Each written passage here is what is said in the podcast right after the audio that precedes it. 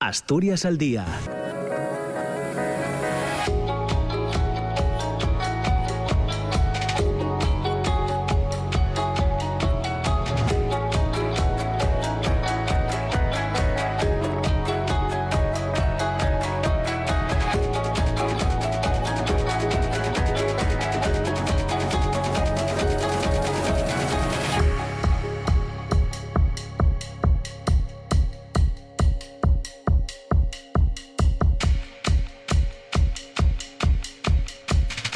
Hola, ¿qué tal? ¿Cómo están? Muy buenos días. Son las 9 de la mañana y dos minutos. Comienza Asturias al Día en la radio pública. Ya saben, el programa que tenemos de tertulia, de intercambio de ideas, de reflexión de conversación en definitiva eh, cada mañana entre las 9 y las 10. Hoy les contamos que eh, según el Instituto Nacional de Estadística, el Principado de Asturias es la segunda comunidad autónoma con mayor número de fumadores activos y fumadores pasivos. Dos de cada cinco asturianos fuman a diario y de estos 72.400 fuma más de 20 cigarrillos al día y 60.300 entre 10 y 19.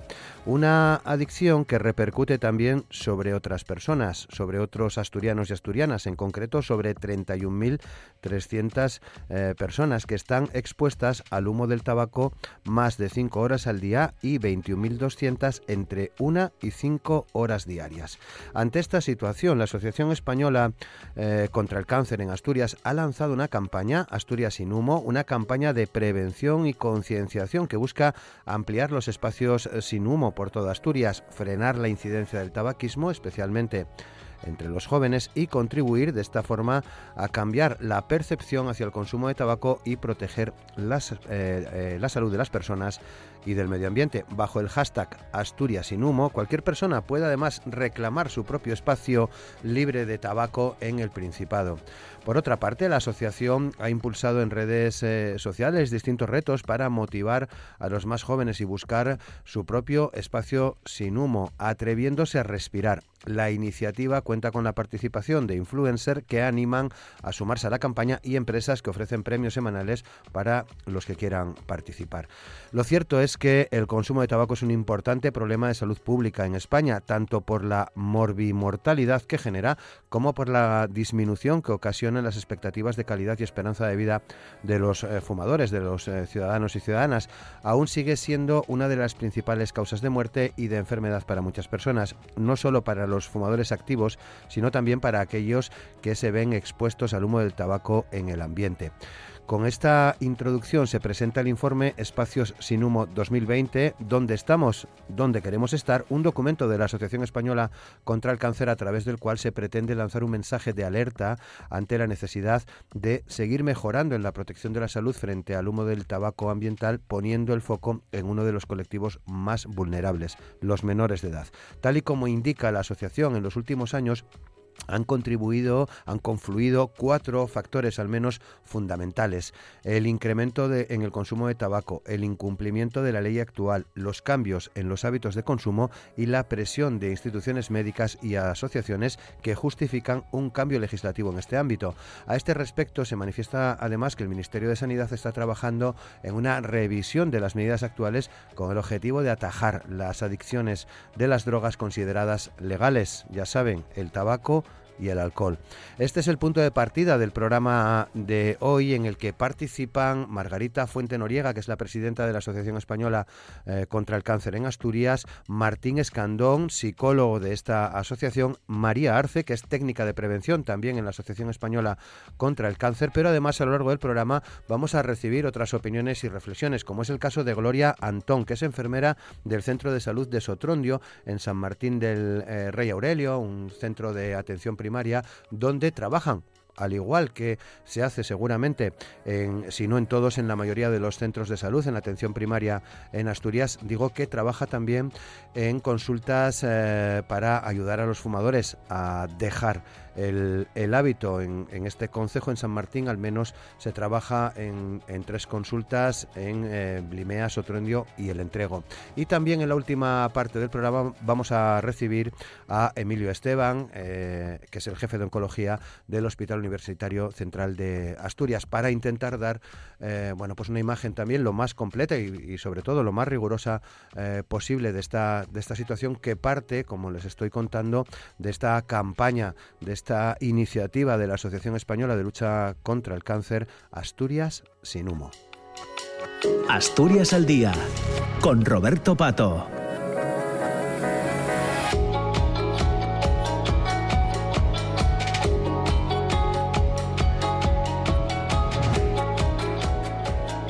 Saludamos a nuestras invitadas e invitados en este día, en este programa. Margarita Fuente Noriega, presidenta de la Asociación Española contra el Cáncer en Asturias. ¿Qué tal? ¿Cómo estás? Muy buenos días. Hola, muy buenos días, Roberto. Muchas gracias por participar con nosotros. A vosotros. saludamos también al psicólogo Martín Escandón. ¿Qué tal, Martín? ¿Cómo estás? Muy buenos días. Buenos días, Roberto. Eh, encantado de estar otra vez con, contigo y con todos tus, tus oyentes. Muchas gracias por aceptar siempre la invitación. Es un placer. María Arce, técnica de prevención de la asociación. ¿Qué tal? ¿Cómo estás, María? Buenos días. Buenos días, pues muy bien, encantada de, de poder transmitir toda nuestra campaña. Pues muchas gracias. Eh, saludamos también a Gloria Antón, enfermera del Centro de Salud de Sotrondio. ¿Qué tal, Gloria? ¿Cómo estás? Muy buenos días.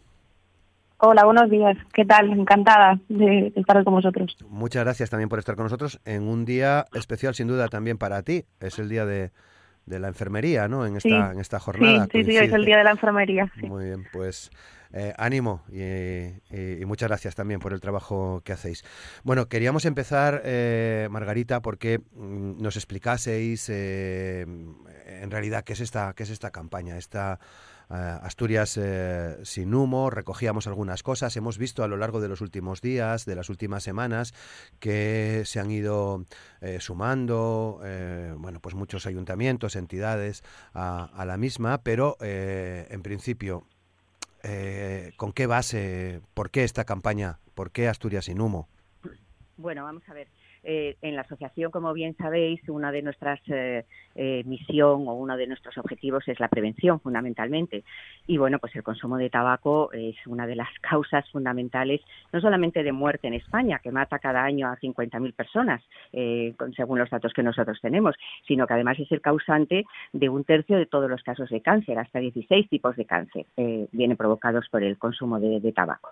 según los datos del Instituto Nacional de Estadística, en España hay cerca de 8 millones, eh, de más de 8 millones, casi más de 8 millones y medio de, fumadores eh, diarios y no solamente lo que es el tabaco clásico tradicional, sino que también aquí, bueno, pues está todos estos otros tipos, ¿no? De, tabaco, los cigarrillos electrónicos y, demás. Entonces, claro, ante esta situación es evidente que hay que hacer algo, ¿no? Porque eh, desde la asociación somos muy conscientes de que tenemos que concienciar y tenemos que sensibilizar, que es una de nuestras fundamentales misiones. Entonces, bueno, pues surgió esta idea a nivel, digamos, nacional, que empezamos a materializarla aquí, aquí en Asturias, eh, de esa campaña que la hemos llamado Asturias sin humo, y lo que fundamentalmente pretendemos, aunque luego ya la explicaremos un poquito más, lo que fundamentalmente pretendemos es, bueno, pues, eh, digamos, eh, concienciar a la población de la importancia de lo que es tener espacios saludables, espacios sin humo, que nos ayuden a frenar el tabaquismo y muy fundamentalmente por parte de los jóvenes.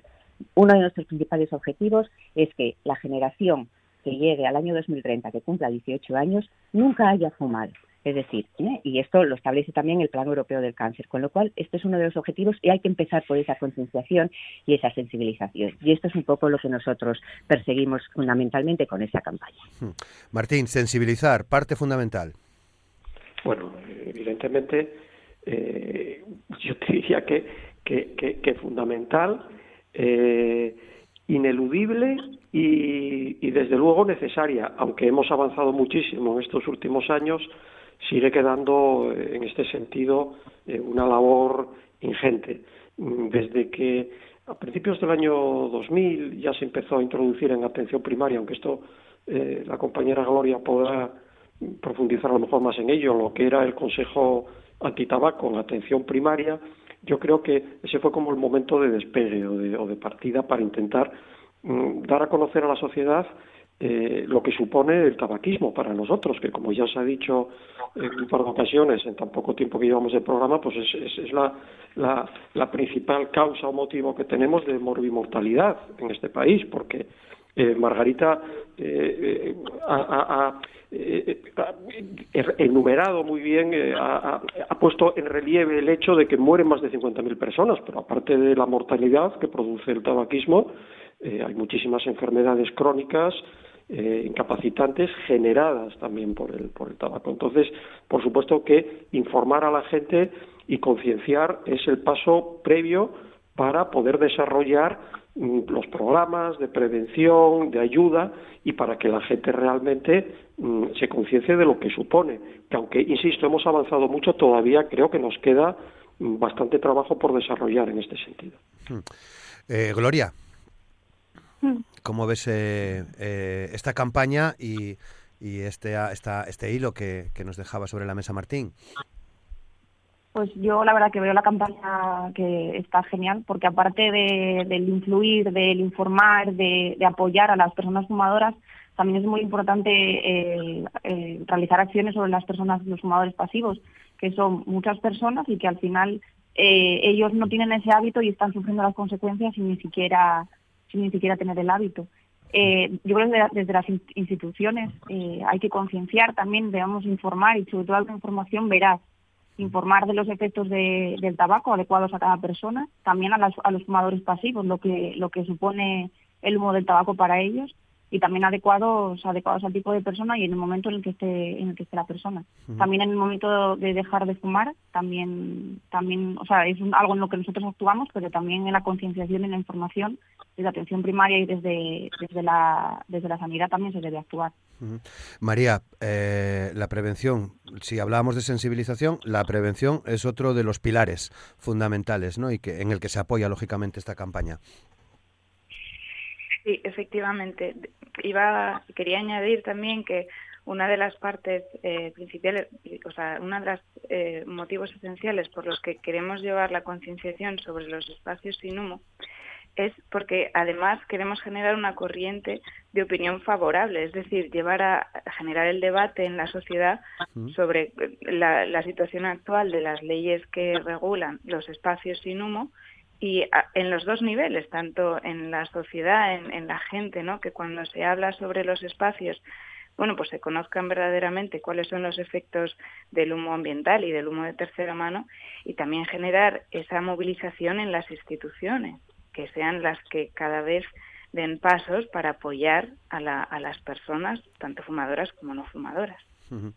Eh, Margarita, decíamos que en estos 15 días más o menos que lleváis con la campaña, si no me equivoco, arrancaba con el mes de mayo, quizás un poco antes, eh, el punto final, si se punto final entre comillas, es el próximo 31 de mayo, día eh, además de la lucha contra, contra el tabaco, pero hemos visto que, que hay, mm, no sé cuántos ayuntamientos tenéis en la lista, pero hay un montón de ayuntamientos que ya se han ido sumando, ¿no? Sí, en estos momentos llevamos más de 10 adhesiones públicas y ayuntamientos, todos los ayuntamientos, bueno, de Oviedo, bueno, no los voy a citar a todos porque no tengo listado y no me quiero olvidar de ninguno, ¿no? Pero eh, también contamos con el apoyo del Principado de Asturias, que, eh, que bueno, pues que está, digamos, lógicamente, ¿no? Muy a favor también de esta, de esta campaña. Estamos también, os está trabajando también en, en conseguir más adhesiones de instalaciones eh, deportivas. En algunos ayuntamientos incluso se ha dado un pequeño paso más y no solamente se ha hecho esa declaración institucional de adhesión, sino que en algunos están, eh, bueno, pues adoptando alguna medida para que determinados parques municipales eh, pues, y algunos parques infantiles sean declarados espacios sin humos, ¿no? Que es uno de lo que nosotros perseguimos. Es decir, además de esa declaración, es muy importante que luego esa declaración de alguna manera también tenga su, eh, su consecuencia, ¿no? Y, y bueno, poquito a poco lo estamos consiguiendo, con lo cual estamos satisfechos. Hmm. Pero además hay otra, hay otra parte fundamental, que es que cada asturiano, cada asturiana puede reclamar su espacio sin humo. ¿Cómo, pues cómo, cómo hacerlo? Bueno, no sé si quizá María a lo mejor lo puede María, sí, mejor, sí. ¿eh? Quizás. Sí, sí, sí, sí. Pues la, la, la, campaña funciona, nosotros difundimos información a través de las redes sociales, pero además eh, proponemos la movilización de toda la sociedad asturiana porque eh, hemos generado un mapa que es interactivo por consejos en el que cualquier persona a nivel individual o como empresa puede solicitar el nuevo espacio sin humo que le, que le gustaría donde se en el que se gustaría, le gustaría que se ampliase la ley. Ahora mismo contamos con 120 peticiones.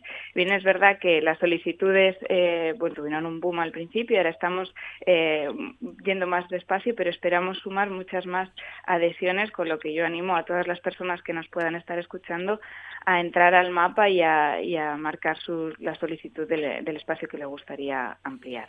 Claro.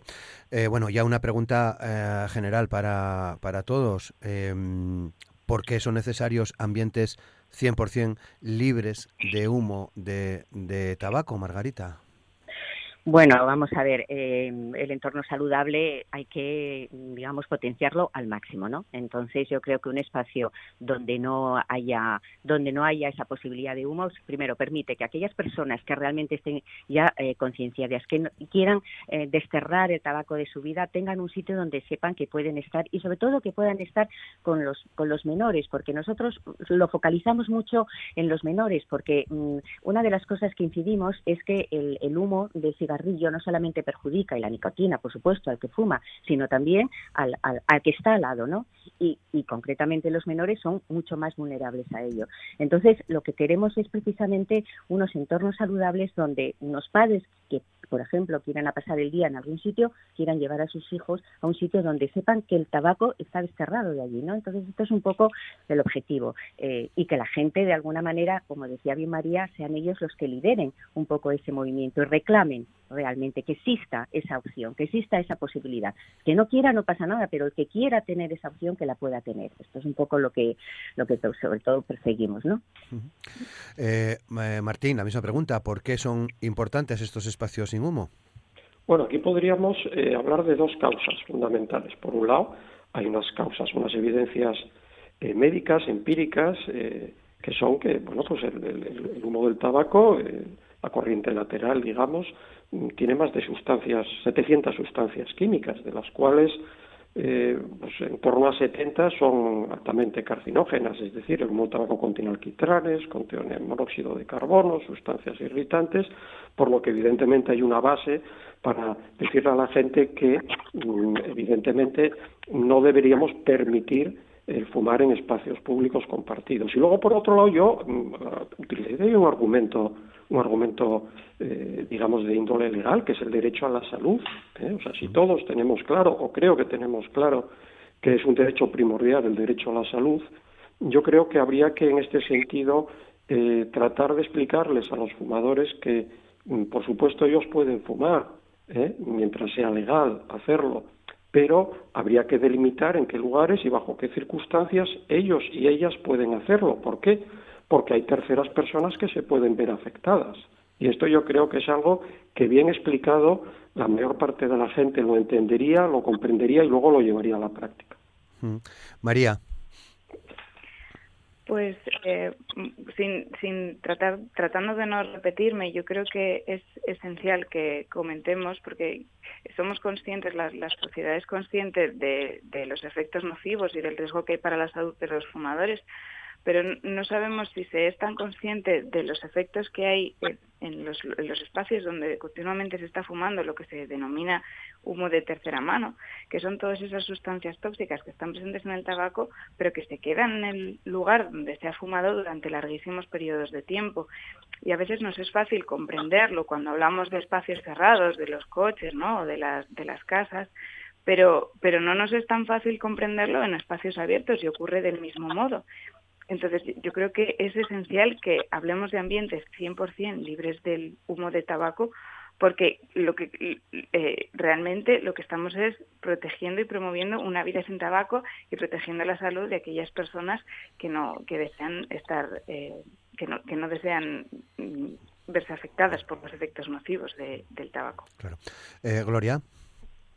Mm, yo acuerdo que han dicho los compañeros de de los espacios sin humo que, mejoran la salud. Aparte también tenemos que pensar que la población fumadora adulta eh, es un modelo para los para los jóvenes. Si queremos prevenir eh, el tabaquismo en la población joven, que no empiecen a fumar, también tenemos que darnos cuenta que lo que ellos van a ver es lo que van a hacer. Si no ven fumadores y ven espacios saludable, sin humo de tabaco, ellos van a ser menos, menos motivos para comenzar a fumar. Aparte, cuanto menos, eh, cuanto más espacio sin humo, también se reduce la, aceptabilidad social que hay del tabaco, ¿no? El, aceptar que la gente pueda fumar en cualquier sitio, pues al tener esos espacios sin humo también también se acepta el que las personas no fumadoras tengan ese derecho a tener un espacio sin humo y un espacio saludable. Bueno, eh, eh, Gloria, quería continuar ahora contigo porque ¿qué, papel jugáis? ¿Qué papel juega la, atención primaria? ¿Qué, fumadores os llegan a estas consultas? la atención primaria, el papel fundamental de, de, nuestra de la atención primaria es la promoción de la salud, por lo que también nosotros eh, tenemos un papel en la prevención primaria, en que la gente no, no comience a fumar. Y ya cuando está, las personas fumadoras llegan a nuestra, a nuestra consulta, se trata el tabaquismo como cualquier otra enfermedad crónica, porque el tabaquismo es ya una enfermedad crónica los fumadores activos. Eh, entonces, nuestro papel en el, en el proceso de deshabituación, la gente que quiera dejar de fumar, nuestro papel es de apoyo en todo ese proceso de abandono. La persona tiene que ser consciente que el que va a dejar de fumar es ella, es ella o él, no va a haber nada mágico ni nada por lo que vayamos a hacer nosotros que deje de fumar. Y nosotros lo que hacemos ahí en ese proceso es el acompañar, el, motivar, el ayudar en las, en las dificultades que pueda tener y dando información. Tenemos el consejo breve en cada consulta en la que, en la que tengamos con el paciente. El también notificar eh, las, personas fumadores, el apuntar lo que fuman, cuánto fuman, desde cuándo. Eh, y luego, si ellos estuviesen dispuestos a dejar de fumar, en la, terapia de deshabituación con la terapia conductual y también ahora, desde el año pasado, eh, la prescripción de fármacos para la deshabituación que se puede financiar ahora desde el sistema de salud. Bueno, eh, em, porque es, importante también que haya este tipo de acciones, entiendo, eh, desde mi punto de vista, eh, eh, conjuntas, digamos, Margarita, ¿no? Por, por lo que nos cuenta Gloria de la atención primaria y de las campañas que hacéis vosotros, claro. Bueno, yo diría que eso es fundamental. Nosotros, desde luego, es algo que tenemos claro y por eso estamos en, en contacto siempre con las instituciones y uno de nuestros objetivos es precisamente lograr eh, una, una sinergia, ¿no? una colaboración, que sinergia ya existe, pero sí una colaboración a lo mejor más intensa, bueno, pues tanto sea con los ayuntamientos como con el propio Principado, eh, bueno, pues para poder, digamos, actuar juntos en este en esta cuestión. Nosotros tenemos, luego Martín lo podrá explicar porque él lleva muchos años están haciendo estos talleres, ¿no? Para dejar de, de fumar en la, en la asociación y, nosotros, por ejemplo, este año nos hemos ofrecido, eh, siempre nos ponemos a disposición de las autoridades sanitarias eh, y, de las, de las autoridades, digamos, locales, ¿no? Bueno, pues para, para poder apoyar eh, esa, esa necesidad, ¿no? cubrir, digamos, esa, esa necesidad. Este año, por ejemplo, que, bueno, pues por la información que nosotros teníamos a consecuencia de la pandemia, parece que ha habido una, un crecimiento, ¿no? De la demanda de, de personas que querían dejar de fumar por la relación que pueda tener el tabaco con el con el covid eh, bueno pues nosotros vimos que en las eh, en las en, los centros de salud por lo menos salió esa noticia no de que había colas eh, de espera lisa, listas etcétera y nosotros inmediatamente nos pusimos en contacto bueno para ofrecer nuestros servicios que además como bien sabe todo el mundo son totalmente gratuitos y bueno pensamos que esa colaboración desde luego es clave no para para poder cubrir todo esto. Claro. Martín. Bueno, vamos a ver, yo aquí también habría dos aspectos. Por un lado, el tema de la, sensibilización, de la prevención, de la información, ¿eh? que es prácticamente de lo que hemos estado hablando hasta ahora, sobre todo, es de lo importante que es concienciar, informar y, y, en la medida de lo posible hacer prevención primaria, pero luego hay una segunda parte fundamental, que es también eh, ayudar, ayudar a las personas que fuman a dejar de fumar. Y, bueno, desde luego, desde la asociación en esto hemos sido eh, pioneros, ¿eh? y aquí mm, creo que tenemos derecho a ponernos alguna medalla porque ya desde finales de los años 80 empezamos a hacer talleres para ayudar a dejar de fumar eh, a la gente y los venimos desarrollando en Asturias concretamente pues desde hace unos, unos 25 años. ¿eh? Eh, eso por un lado. Por otro lado, Margarita comentaba una cosa que me parece muy importante, eh, subrayar cómo ha influido eh, la pandemia en, la pandemia del COVID en, lo que son los hábitos de consumo de tabaco. Eh, los datos que nosotros manejamos es que mm, ha aumentado el consumo, ha aumentado el consumo y evidentemente las causas son varias, ¿no? Pero yo me atrevería a apuntar en primer lugar el estrés que ha ocasionado esta situación, el estrés, la ansiedad también, todo lo que ha significado pues el encierro, los límites perimetrales, eh, el síndrome de Damocles que nos ha generado a todos esta sensación de, que el COVID había irrumpido en nuestra vida, lo había cambiado totalmente, el aburrimiento, por supuesto, también la falta de estímulos, la gente se pasaba muchas horas en casa y eso producía un aumento del consumo y, por supuesto, también la dificultad para acceder a las terapias, ¿eh? porque eh, nosotros nos ofrecimos, a una asociación, pero sí que eh, nosotros tenemos apps que funcionan muy bien, se pueden intentar hacer eh, terapias online y hemos llevado a cabo algunas, pero indudablemente la mayor parte de la gente prefiere el tratamiento grupal y siempre que sea posible presencial. Y hasta ahora, hasta ahora hemos estado, bueno, pues imposibilitados para, para llevarlos a cabo. Ahora, ahora empezamos a hacer ya, ¿eh? talleres de visitación presenciales. Y espero que de aquí a final de año Mm, desde luego podamos volver a recuperar la normalidad en ese sentido.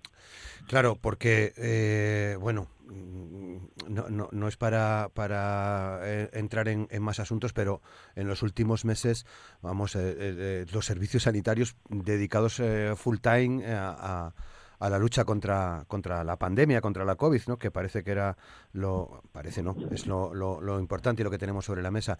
Pero en cualquier caso, eh, Gloria, que, que, sé que te tienes que, que, ir, mm, ¿es posible dejar de fumar? Eh, claro, claro que claro que es posible. Eh, además de, como decimos, todos los programas que se realizan de concienciación lo hace mucho mucho más posible. El poner dificultades a la hora de, conseguir el tabaco, subiendo los precios o, o limitando la venta, todos los espacios de sin humo que comentan la, este movimiento está, está perfecto porque pone más dificultades a la hora de, empezar a fumar y a la hora de, ser fumador activo te, llega a, dar que pensar de, si puedes seguir fumando o si debes seguir fumando, si es bueno para ti y para los demás. Así que sea claro que se, que se puede dejar de fumar con fuerza de voluntad estando motivado y, teniendo claro qué es lo que, lo que lo que quieres hacer. Muy bien. Pues eh, Gloria Antón, ha sido un placer contar contigo en esta primera parte del programa de hoy. Recordamos que eres enfermera del Centro de Salud de, de Sotrondio, en San Martín del Rey Aurelio. Muchas gracias por participar con nosotros. Gracias buen, a vosotros. Buen día, un placer. 9 y 28 minutos de la mañana. Martín, seguimos, Martín, María y Margarita, seguimos eh, eh, tirando de ese hilo. ¿Qué es posible dejar de fumar? Pues mira, es posible porque yo fui fumadora y yo he dejado de fumar. O sea que doy fe de que es, de que es posible. Cuesta, pero, pero es posible. Lo primero que yo creo que hay que tener es, es eh, digamos, una voluntad de, querer dejar de fumar. Yo creo que hay que ser consciente de que quieres dejar de fumar. Otra cosa es que lo desees o que realmente por a mí me gustaba y, y, yo sigo diciendo que hoy en día, pues, pues a lo mejor algún pitillo de vez en cuando me gustaría, aunque tengo clarísimo que no lo voy a hacer, ¿no? Pero lo primero que yo creo que tiene que tener la persona es eh, claro que tiene que dejar dejarlo y que, y, que tiene esa voluntad. Y luego a partir de ahí, bueno, pues eh, hay diferentes fórmulas, hay ayudas y, y, se consigue, se puede conseguir. No es fácil en muchos casos, desde luego, pero se puede conseguir. Claro. Eh, María. Pues, sin duda, o sea, yo ratifico, se puede dejar de fumar. La mejor manera es eh, de la mano de profesionales con, con, ayuda como la que ofrecemos en la, en la asociación con los talleres para dejar de fumar y, claro, claro que se puede. Martín. Bueno, pues que te voy a decir yo que llevo 25 años haciendo talleres. ¿eh? Es obvio que se puede dejar de fumar. También como ya, ya apuntaban tanto Margarita como María, es, es, es un proceso a veces eh, complicado, ¿eh? difícil. Estamos hablando de una, de una adicción y bueno, pues no es algo no es algo sencillo. ¿eh? Mm, nosotros en los talleres trabajamos generalmente con fumadores y fumadoras que están en lo que llamamos ya la fase de preparación, preparación para el cambio. ¿eh? Eh, ¿Qué quiero decir con esto? Bueno, pues que los talleres que realizamos van dirigidos a fumadores y fumadoras que tienen claro que quieren dejar de fumar. Que quieren dejar de fumar, no que tengan claro que lo vayan a conseguir, que eso ese es otro tema. ¿eh? Pero sí que mm, en ese sentido, cuando una persona tiene claro que quiere dejar de fumar, yo la, la invito a que acuda a nosotros porque desde luego los talleres que realizamos tienen una eficacia probada desde hace décadas ¿eh? y son un apoyo mm, de primer nivel para ayudar a una persona en su intento de abandono. Que aquí, por supuesto, también quiero recoger algo que comentó Gloria eh, anteriormente y, que nosotros, en ese sentido, lo que somos es eh, un apoyo, eh, somos una muleta, pero en último extremo el mérito fundamental recae en el fumador o en la fumadora que consigue dejarlo, que desde luego mm, tiene mucho mérito. Claro. Eh, decíais una cosa antes que me, que me llamó un poco la atención, eh, eh, Martín. Hablabas de la influencia de la pandemia, de la influencia del COVID en el, en el consumo. No olvidemos que los estancos permanecieron abiertos desde, desde el decreto de estado de alarma del marzo del año, del año pasado. Em, pero me, me, llama la atención lo, lo, que comentabais, ¿no? que, que subió el el, consumo, que ha tenido una influencia clara, que ha habido incluso me parece además un buen momento para desmentir este tipo de bulos, ¿no? Este tipo de fake news que, que, tenemos eh, tantísimo sobre la mesa, Incluso se vinculaba a Martín eh, el tabaco como factor eh, eh, en contra del COVID, ¿no? En, en, algunos momentos, que ya, que ya tiene su, su coña, si me permites la expresión, ¿no? Bueno, concretamente era la nicotina. La nicotina, sí, exactamente. Francia creo que hubo, salieron noticias de Francia en el sentido de que eh, comentaban que eh, había menos casos de COVID en fumadores eh, que en no fumadores y lo, lo, atribuían en algún caso a que igual la nicotina tenía algún tipo de efecto contrario a, la, digamos a la expansión de pero esto realmente mm, luego se demostró que, que, no era así que, que ningún estudio serio ha podido demostrar o establecer esa correlación entre que la nicotina puede ser un factor eh, que ayude eh, a, prevenir o que dificulte, digamos, el contagio del COVID, que, que quiero recordar que por ahí iban los, los, tiros. ¿eh? Mm. Mm, yo, yo te diría que más bien todo lo contrario, es decir, lo que ha supuesto la pandemia, como te comenté antes, fue pues, pues, pues un aumento en el consumo de, de tabaco entre los fumadores, porque sí que tenemos bien claro que hay una relación entre los estados emocionales de las personas y el consumo de tabaco. Es decir, mira, te podría dar un dato que yo creo que es, que es muy interesante, que es la, la, prevalencia de la dependencia del tabaco es de dos a cuatro veces más alto en, en pacientes con algún tipo de, de, problema o de patología mental. ¿eh? De hecho, hay un estudio en Estados Unidos eh, bastante reciente que habla de que, eh, aunque solamente un 22% de la población en Estados Unidos Mm, sufre de trastornos mentales, estos consumen casi el 50% del tabaco que se vende. ¿eh? Por lo tanto, una situación pandémica como la que vivimos, las que, como te comentaba antes, nos cambia la vida, nos cambian las rutinas, estamos mucho más tiempo en casa, nos genera ansiedad, eh, lo que hace o lo que produce es aumentar el consumo de tabaco. Claro vamos avanzando. Mm, no, no sé, eh, no tengo tampoco muy claro si la, si la sociedad eh, asume, cuando hablamos de consumo de tabaco, Margarita, que es un, problema de salud pública, uno de los principales problemas de salud, de salud pública que tenemos eh, sobre la mesa. Es más, por seguir un poco más con el hilo de, la pandemia, no hace muchos días veíamos también informaciones en torno a qué puedes hacer, no puedes hacer en una en una terraza mm, en, tiempos COVID, pero es que eh, seguramente luego entremos un poco más en ello, pero es que antes del COVID tampoco se podía fumar. Eh, no sé, ¿tenemos claro la sociedad eh, que es un problema de salud pública el tabaquismo, Margarita? Bueno, pues yo, yo creo que lo dudo, fíjate. Yo creo que lo debes decir. Eh, individualmente, quizás cuando hablas con las, eh, con las personas, sí que es verdad que la gente sabe que el tabaco es malo, ¿no? Y que el tabaco no es una sustancia beneficiosa para el cuerpo humano y que genera enfermedades y demás, ¿no? Pero yo creo que a nivel de colectivo, a nivel de tal, es como la inercia, ¿no? Bueno, pues eh, por parte de, que te dejas llevar y, yo creo que no, no existe una todavía falta, ¿no? no es decir, sí que creo que ha influido mucho. Eh, la ley antitabaco en su momento ha generado eh, pues muchos espacios donde no se puede fumar y la gente ya lo va asumiendo. Al principio siempre es como un poco, bueno, pues de, digamos, de genera polémica, ¿no? En definitiva, pero luego te acostumbras. Yo recuerdo cuando se podía fumar en los aviones, por ejemplo, ¿no? Eh, claro, ahora es inconcebible y yo creo que la gente joven lo ve como algo totalmente inconcebible, con lo cual el tiempo hace que efectivamente nos vayamos habituando, nos vayamos acostumbrando y vayamos asumiendo todo, todo ello, ¿no?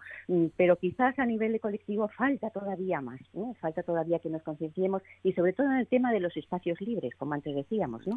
Porque sí que es verdad que en los espacios cerrados, pues ya estamos, como digo, más concienciados, eh, porque además hay una prohibición, claramente, y bueno, pues esto ha hecho que ya estemos, que, que, lo asumamos, ¿no?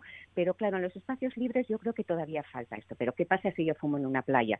Eh, en una playa no hay ningún problema porque yo pueda fumar, ¿no? ¿Qué pasa si yo fumo en una terraza? Estamos al aire libre, no pasa nada. Entonces ahí es donde todavía yo creo que falta esa concienciación, que todavía eh, no la gente está mm, sensibilizada con ello y por eso es un poco, bueno, pues el, objetivo nuestro, ¿no? De, conseguir concienciar en ese sentido, ¿no? Que los espacios libres también son eh, con tabaco, también son perjudiciales, también pueden generar eh, perjuicio para no solamente para el fumador, sino para la otra persona que puede estar al lado, ¿no?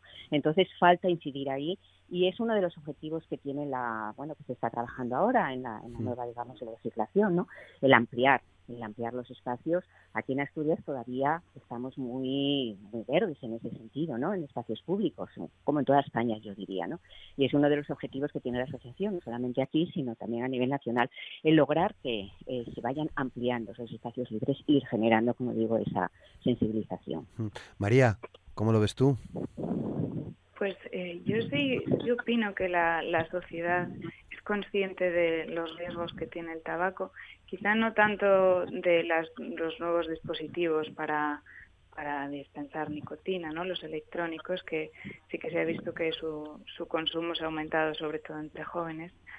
Pero, pero sí, sí creo que la, gente es consciente. Lo que ocurre es que no estamos hablando de un hábito, ¿no? Un hábito es eh, acostumbrarse a ducharse por las mañanas o por las noches. El, el tabaco no es solo un hábito, muchas personas que fuman tienen un problema de, de adicción y es muy difícil de, de, dejarlo, a pesar de que muchos de los fumadores cuando se les ha preguntado sí que sí que les gustaría dejar de fumar, como la mitad se plantean dejarlo todos los años, pero no todos lo consiguen.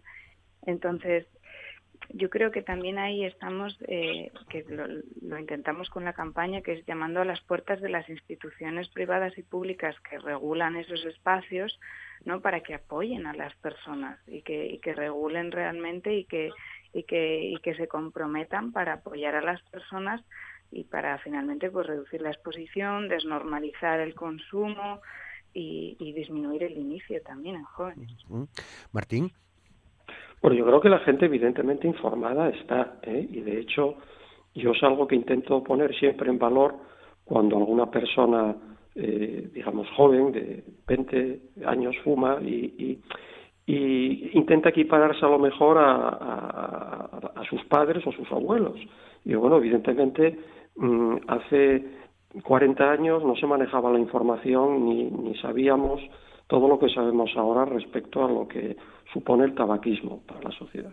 Y sí que creo que la sociedad en general está informada y, que sabe mm, lo que representa el, ser fumador y el riesgo que representa eh, bueno pues mm, el fumar en ambientes cerrados o en ambientes eh, públicos compartidos. Otra cosa es otra cosa es que aunque esas personas o algunas de esas personas estén informadas, luego hagan un uso correcto de esa información. ¿eh? Eh, claro, esto ya sería tendríamos para otro programa, eh, porque ya es un tema este, yo creo que, muy complejo y que, se, y que se sale de los límites estrictos de lo que estamos hablando ahora del tabaco, de por qué la gente, aunque está informada y sabe que algo o algo no lo debe hacer, lo sigue haciendo. ¿eh? Y tenemos muchísimos ejemplos precisamente ahora, ¿eh? recientemente, ¿eh? con, el, haber llegado al final del estado de alarma y que vemos que, aunque la gente sabe lo que puede suponer, bueno, pues eh, si no hay, por desgracia, unas normas estrictas y que se apliquen con rigor, pues la cosa empieza a relajarse. Es decir, esto es un tema que, desde mi punto de vista se escapa a, lo que supone el, tabaco. Ya es un tema, digamos, de índole social o, sociológica. Pero yo creo que sí, que en general la gente está informada. Muy bien. Bueno, pues recibimos al doctor Esteban, Emilio Esteban, jefe de oncología del, de Luca. Doctor Esteban, ¿qué tal? ¿Cómo estás? Muy buenos días. Muy buenos días a toda la audiencia y a vosotros por permitirme estar en el coloquio. Muchas gracias. Tenemos, ¿Tiene la sociedad asturiana eh, esa, esa, esa percepción, eh, doctor? Mm, yo, mm, eh, haciendo referencia a lo que habéis hablado previamente, es aportar el dato estadístico y está claro que de alguna manera la sociedad está percibiendo el daño que supone el, tabaco y de hecho la incidencia de cáncer de pulmón está disminuyendo y probablemente sea porque la sociedad se ha dado cuenta de que el peligro está ahí en un hábito que es eh, nocivo para su salud y por tanto algo estamos haciendo ya positivo. Quizás no sea suficiente todavía no hay que bajar la guardia porque sabemos sabemos y seguimos viendo cuál es la la influencia no solamente de, la propaganda directa, pero sino también indirecta, ¿no? Las películas todavía siguen fomentando pues que el héroe o el, protagonista de una película o, cualquier otro eh, personaje que aparece en una película curiosamente está fumando aún cuando tenemos que estar incentivando que este tipo de argumentos eh, pues estén ni siquiera indirectamente representados en los medios de audiovisuales o de comunicación pero creo que sí que está siendo efectivo e incluso en la sociedad asturiana como vanguardia de, todo lo que puede ser una sociedad occidental, en que nos estamos asumiendo el hecho de que hay cosas que tienen que apartarse de nuestro estilo de vida y el tabaco está obviamente en el punto de mira para que pueda ser erradicado de una forma definitiva para la sociedad. Hechos son claros. La estadística, ya lo he comentado, está dando a entender que está bajando la incidencia de cáncer de pulmón y eso yo creo que tiene que relacionarse claramente porque está disminuyendo el consumo de tabaco. Curiosamente está bajando en los hombres y está subiendo en las mujeres y eso yo creo que va en relación con que las mujeres, ya lo sabemos todos, se han eh, acoplado al hábito tabaco, tabáquico más tarde que los hombres y ahora dejan de fumar los hombres las mujeres siguen fumando más que antes y están eh, haciendo un poco menos caso a esta advertencia. Tenemos que verlo con el tiempo, el hecho de que sigamos argumentando con propaganda contra la o una contrapropaganda contra el hábito tabáquico y creo que en este sentido vale más eh, convencer que imponer y eso se hace fundamentalmente con campañas de, concienciación, no solamente para el tabaco, sino también para el alcohol, la dieta, etcétera, etcétera. Todas estas ah, posibilidades de poder prevenir eh, actitudes o comportamientos sociales que tienen relación con enfermedades, en concreto con el cáncer. Tenemos una lista de programas pendientes eh, aquí en el equipo de Asturias al Día. Uno de ellos es esos cambios que estábamos notando eh, eh prepandémicos en torno a, al papel de prevención que podemos jugar los ciudadanos ¿no? antes de llegar a nuestro médico de cabecera o a, o, a, una consulta en el hospital. Hablamos en definitiva de estilos de estilos de vida. Em, creo que la última cifra que, que, vi, no sé si esta mañana o, ayer, en torno al porcentaje de tumores que se podrían evitar cambiando nuestro estilo de vida, es decir, entre otras cosas, el tabaco para aquellos que son fumadores, eh, estaba, doctor Esteban, en torno al 30%. Creo que son cifras prepandémicas eh, de, de 2019. Correcto, correcto. Sí, sí. Eh, eso es tan evidente como, como, como impactante 30% es un número, un porcentaje terrible que no podemos eh, obviar. Y saber que sería tan fácil como que tuviésemos intervenciones de tipo educacional y mediático, fijaros la cantidad de espacios de publicidad que hay y que se tienen que ocupar de estar lanzando estos mensajes de convicción, de convencer a la sociedad que es tan sencillo como promover hábitos de estilos de vida que nos llevan a un bienestar eh, general y particular, ¿no? Pues tener las ciudades limpias, evitar que podamos estar utilizando las combustiones tanto de calefacciones como de, medios de, transporte, eh, el ejercicio moderado, la dieta equilibrada. Eh, creo que debemos de inculcar a la sociedad que son medidas que son tan satisfactorias desde el ámbito personal y también general que merecen la pena. Y soy consciente de que hay eh, poblaciones o partes de la población que hablar de esto es como hablar de, una utopía porque no tiene ni conocimiento ni capacidad para poder hacerlo. Las personas de, clase media, pues por supuesto que se puede permitir el lujo de tener una buena alimentación o tener tiempo para hacer ejercicio, pero no tenemos que ser injustos, tenemos que intentar que todo estamento social tenga capacidad para que pueda tener acceso a este tipo de cosas que merecen la pena invertir porque es un beneficio para todos en el sistema económico, en el sistema de salud y todo está combinado. Si intervenimos en la salud, intervenimos en la economía de una manera directa o indirecta, porque una sociedad con salud significa que es una sociedad que va a gastar menos en, el tratamiento y va a tener mayor capacidad para que la población esté trabajando y produciendo.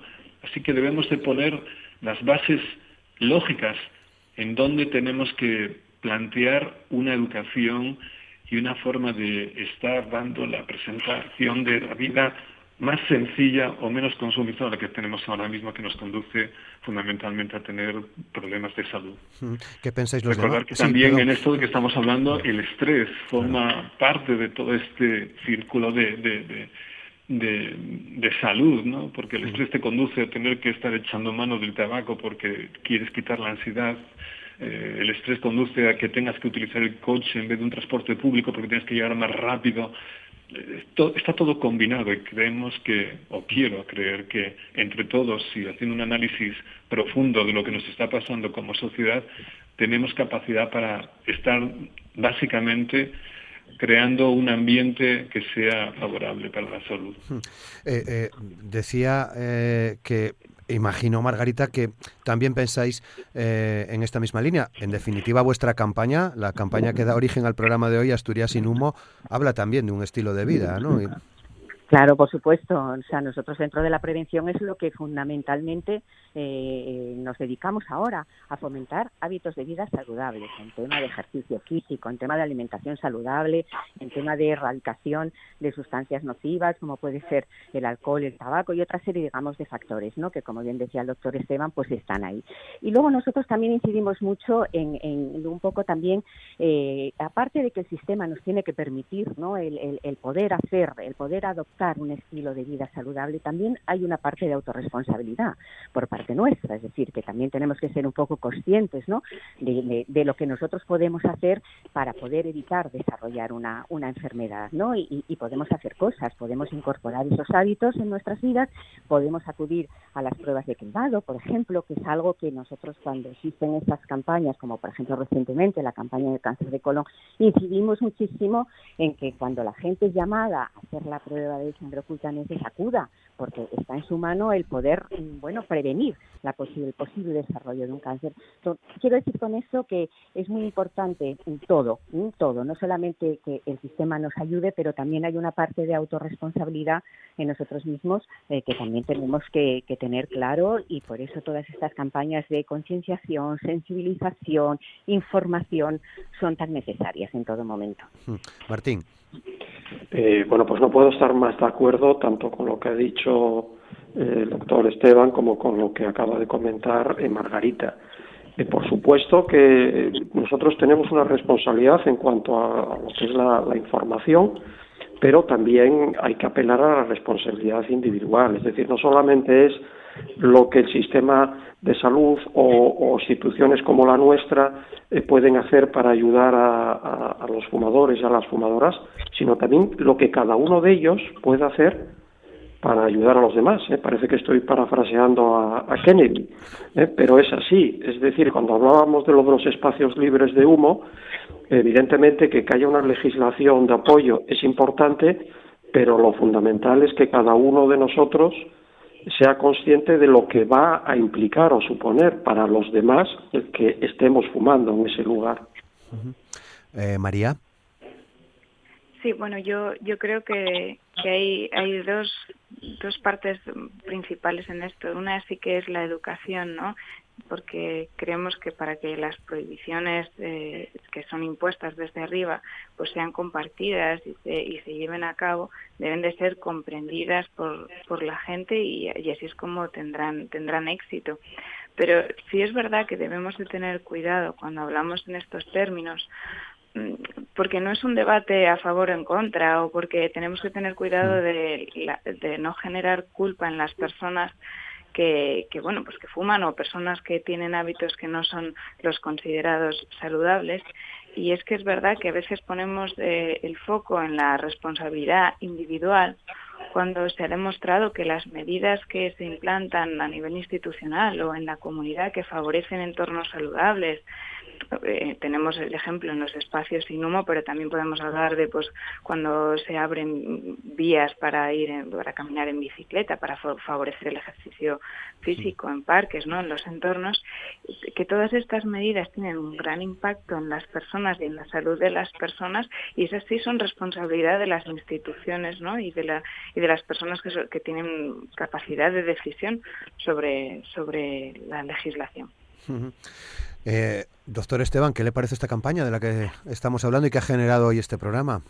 Pues eh, me parece perfecta y está en la línea o alineado con lo que estamos comentando. Es, eh, técnicamente eso se llama una intervención o es una forma de poder estar incentivando o promocionando entendimiento de cómo se puede erradicar una, un comportamiento que es nocivo para el colectivo y para el individuo y eh, ahí es en donde tenemos que estar todos eh, aportando nuestra forma de poder ayudar y la enhorabuena a la Asociación Española de Lucha contra el Cáncer porque todas esas iniciativas van siempre dirigidas a ese mismo objetivo, que es la salud de las personas y la concienciación. Y repito que en esta parte, y parece que estamos todos de acuerdo, es fundamental el que no se pueda eh, estigmatizar a nadie. Eh, nunca se puede eh, promover algo sin tener una capacidad de poder facilitar que esa promoción pueda ser posible y que llegue a todos los ámbitos. Recordar lo que es comentado. Eh, hay sectores de la sociedad en donde es más fácil que en otros el poder estar adoptando y adaptándose a nuevas normativas o, nuevas exigencias o nuevas sugerencias. Pero hay que atender a que hay gente que necesita ayuda y esta promoción tiene que ir acompañada de que la sociedad pueda facilitar el que la gente comprenda que hay otra forma de hacer eh, estilos de, vida más saludables.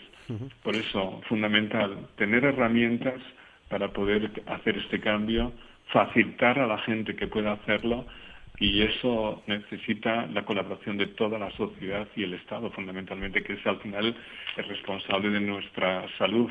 Obviamente, pensando que el individuo es el que tiene que tomar esa decisión, pero nosotros tenemos que convencer de lo bueno que es el que hagamos cambios en nuestro estilo de vida, en nuestras formas de comportamiento.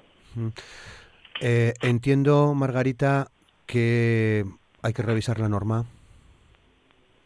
Sí, sí, sí, en eso, en eso se está y yo, vamos, eh, la asociación ha estado en contacto eh, con el Ministerio de Sanidad y un poco está en línea, ¿no? Con lo que, con lo que se pretende. En primer lugar, bueno, pues intentar ampliar eh, los espacios eh, libres, ¿no? Espacios eh, al aire libre sin humo, intentar ampliarlos todo lo que se pueda. Mm, luego también disuadir un poco, es decir, tomar medidas un poco restrictivas para disuadir, ¿no? El consumo del tabaco. Bueno, pues estos son medidas realmente muy polémicas, lo sabemos, pues como es el, incremento del precio, de subida de impuestos o el hacer pues que no las cajetillas digamos sean anodinas, no sean llamativas, ¿no? Que atraigan un poco digamos al consumo, sobre todo pensando un poco en la gente en la gente joven, ¿no? Y bueno, pues en esa línea nosotros hemos manifestado al Ministerio lo que nosotros eh, pretendemos y, el objetivo, como decía un principio, es es que, que logremos de aquí a unos años, en una década, que podamos lograr ya una generación, eh, una generación sin humo. porque lo que se vive desde pequeñito sabemos que es algo que luego tiene mucho mucho peso ¿no? en nuestro en nuestros hábitos de vida y si logramos eso pues bueno mm, estaremos muy contentos la verdad desde luego desde luego que sí alguien quería añadir algo me parecía no, no, no. Eh, totalmente alineado con, con, todo lo que se ha comentado y con todas estas iniciativas. Y ahí es en donde debemos estar todos eh, comprometidos a poder ayudar en lo que sea y más que nadie eh, el sector de la oncología es el que más interés tiene en que tengamos cada vez menos eh, pacientes con diagnóstico de cáncer, porque creemos firmemente en que la prevención es una piedra angular fundamental, no solamente para nuestra patología que atendemos, sino para otro tipo de patologías que son una verdadera podríamos decir que la palabra que está pandemia en nuestra sociedad, y hablo del el consumo de tabaco, de la obesidad, de la falta de ejercicio, del sedentarismo de nuestra sociedad, que eso sí que se está convirtiendo en una pandemia silenciosa, pero que cuesta muchas vidas y no solo en nuestra sociedad. Desde luego. Bueno, nos quedan un par de minutos para una última reflexión. Eh, Martín. Bueno, pues nada, que ojalá que podamos alcanzar el, objetivo que, nos hemos marcado en España de que para el año 2040 eh, no haya más de un 5% de, de personas fumadoras, que tenemos que seguir trabajando mucho en el ámbito de la prevención y de la concienciación y que tenemos que intentar ayudar a aquellas personas que libremente desean dejar de fumar, pues alcanzar su objetivo. ¿eh? Eh, yo creo que mi, mi resumen mm, eh, básico es, ese. Mm. Y María Arce, ya última intervención, eh, última reflexión también, pero sobre todo, ¿cómo participamos en Asturias sin humo? Pues eh, como última reflexión, ya, llamar a las personas a, movilizarse, a reflexionar, ¿no?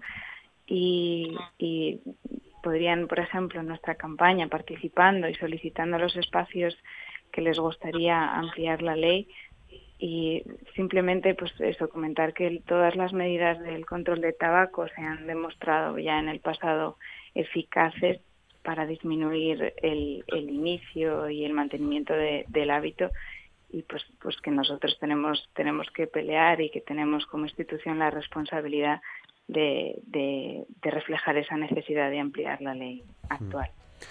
Muy bien, pues así llegamos al, al, final. Ha sido un placer, doctor Esteban, contar una vez más eh, con su presencia en Asturias al día. Muchas gracias. Muchas gracias a vosotros y feliz día para toda la sociedad asturiana.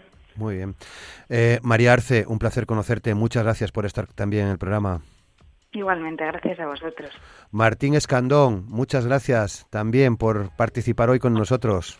Bueno, ya sabes que siempre es un placer, Roberto. Encantado de haber podido estar con, vosotros acompañándoos esta mañana. Muchas gracias. Y Margarita Fuente Noriega, presidenta de la Asociación Española de Lucha contra el Cáncer. Margarita, muchas gracias por poner, ponernos esta campaña eh, sobre la mesa y por ayudarnos a poder desarrollar este programa. Un placer, como siempre. Muchas gracias. Un placer, Roberto, y gracias por ayudarnos a difundirla también. Muchísimas gracias a vosotros. Y un saludo también para Gloria Antón, enfermera del Centro de Salud de Sotrondio, que ha compartido con nosotros la primera parte del programa de hoy. Les recuerdo que mañana volvemos con Asturias al día a partir de las 9 de la mañana en la radio pública en RPA. Ya saben, mañana es jueves. Tertulia Política, Partido Socialista, Partido Popular, Ciudadanos y Podemos para analizar cuestiones de la actualidad asturiana. A partir de las 9 les esperamos y les agradecemos que hayan compartido con nosotros este espacio. En unos segundos las noticias y después la radio es mía con Pachi Poncela y todo su equipo. Hasta mañana. Muchas gracias.